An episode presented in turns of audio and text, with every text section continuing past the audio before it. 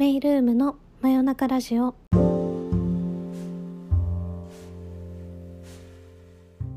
時刻は8月21日の金曜日。22時になりました。こんばんはメイルームの女のメイです、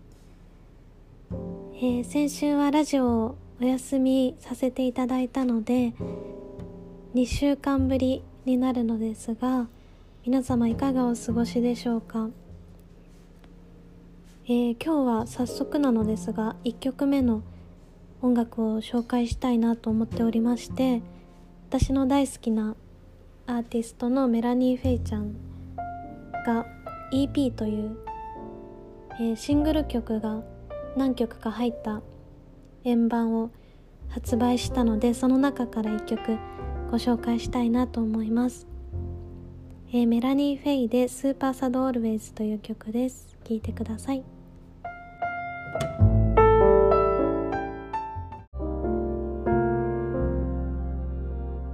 はいお聴きいただいたのはメラニー・フェイの「スーパーサド・オールウェイズ」という曲でした。えっ、ー、とメラニー・フェイは前回のラジオの第9回目でもご紹介しているのですがネオソウルギタリストというジャンルのギタリストで、まあ、とにかく音楽の才能が溢れに溢れているまだまだ若い世代のアーティストですねであのアルバムなどは全然出していなくてほとんどがインスタに投稿してるばかりの曲なんですけど最近やっと Spotify などでも聴けるようになってきたので是非気になる方は調べてみてください。えー、今回はですねちょっと自分の中でお話ししたいなと思うことがあったのでそちらのお話をしようかなと思います。あの夏もう真夏ですね。本当に暑くて毎日暑い暑いって思ってるうちに一日が終わっていくような感じなんですけど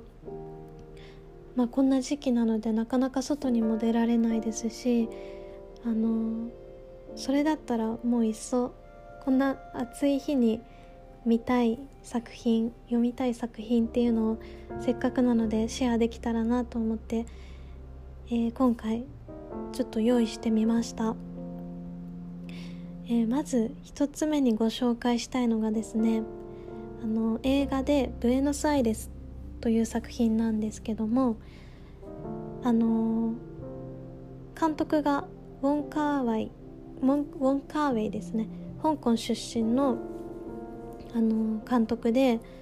結構国際的にも有名なのでご存知の方もいらっしゃるかもしれないんですけど、えーと、元をたどると私のすごい大好きな作家さんの中山果歩さんって方があのこの映画に影響を受けて作品を書くようになったっておっしゃっていてでどんな作品なんだろうと思って見たんですね。そしたらまあこれが私的にはかなりドストライクだったんですけどもうハマらない人には全くハマらないかもしれません。えー、もうポスターなどのあの何て言うんですか？コピーに「どこまで行く？地の果てまで」って書いてあるんですねでもそのコピーだけでうってなるんですけど作品の内容としてはそのブエノスアイレスっていう地を舞台に大敗的なゲイカップルの愛と苦悩の日々っていうのを描いた作品なんですね。でこう、うん、激しめの恋愛をしたことがある人はこれを見てちょっと人事とは思えないあのシーンっていうのが多分いっぱいあると思います。で本当に夏のお話なので色味もやっぱりウォン・カーウェイ監督のその色彩感覚っていうのがすごくてうんぜひ夏に見ていただきたい映画の一つです、えー、そして小説がですね角田光代さんの「対岸の彼女」という作品でこちらはあの角田光代さんこの作品で直木賞を受賞してるんですね。で私基本的に純文学がすごい好きなので芥川賞か山本周五郎賞あたりの作品がすごい好きなんですけどこの「対岸の彼女」に関してはもううわやられたっていう感じで高校生ぐらいの時にあの母に勧められて読んだんですね。そしたら多分その高校生っていう時期に読んだのも良かったと思うんですけどもう本当に読む読むことが止められなくてもうずっと一日中冷房もつけずに暑い部屋の中で読み切って読み終わった時にもう涙が止まらなくてっていうぐらいなんか全然泣かせようとするような作品じゃないんですけどその人と人とのうーんどうしようもないくらいの関わり方というか心理描写の丁寧さっていうのに本当に心打たれたんですね。うん、だ家庭だったりとか、まあ、友情の間で何かしら葛藤したことのある方はすごくハマると思います。うんどちらも全然明るい作品ではないんですけど本当にあの私的にはおすすめの作品です。角田光代さんの本をですねちょうど昨日新しく購入したんですけど、えー、今手元にございまして「育戦の夜昨日の月」というエッセイ本ですね。角田光代さんのエッセイ本が大好きなんですけどもともと。旅のお話が好きで、えー、旅のエッセイなどもよく買うんですけどこの「育戦の夜昨日の月」というエッセイ本はあのその名の通り夜がテーマのエッセイ本です。でちょっとずつ夜に寝る前に読んでいこうかなと思うのですが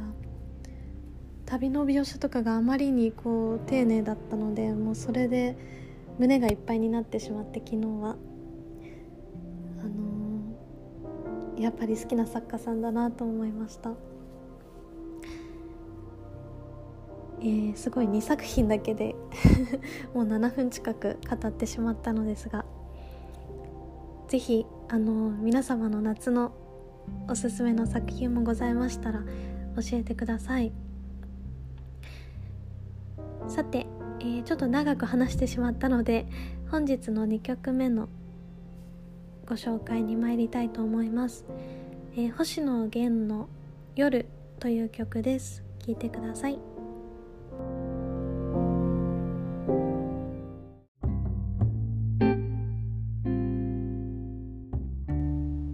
きいただいたのは星野源さんで「夜」という曲でした。いつもつい洋楽ばかり紹介してしまうので今回は、えー、邦楽をご紹介させていただきました。まあタイトルの通り「夜」という曲なので深夜のラジオにぴったりかなと思いチョイスしてみたのですが今回はちょっと作品語りで熱くなってしまったので是非あのー、来週はお便りを読めたらいいなと思っております。あのご意見ご質問などですねオンラインサロンに公開しているメイルームラジオのメッセージフォームから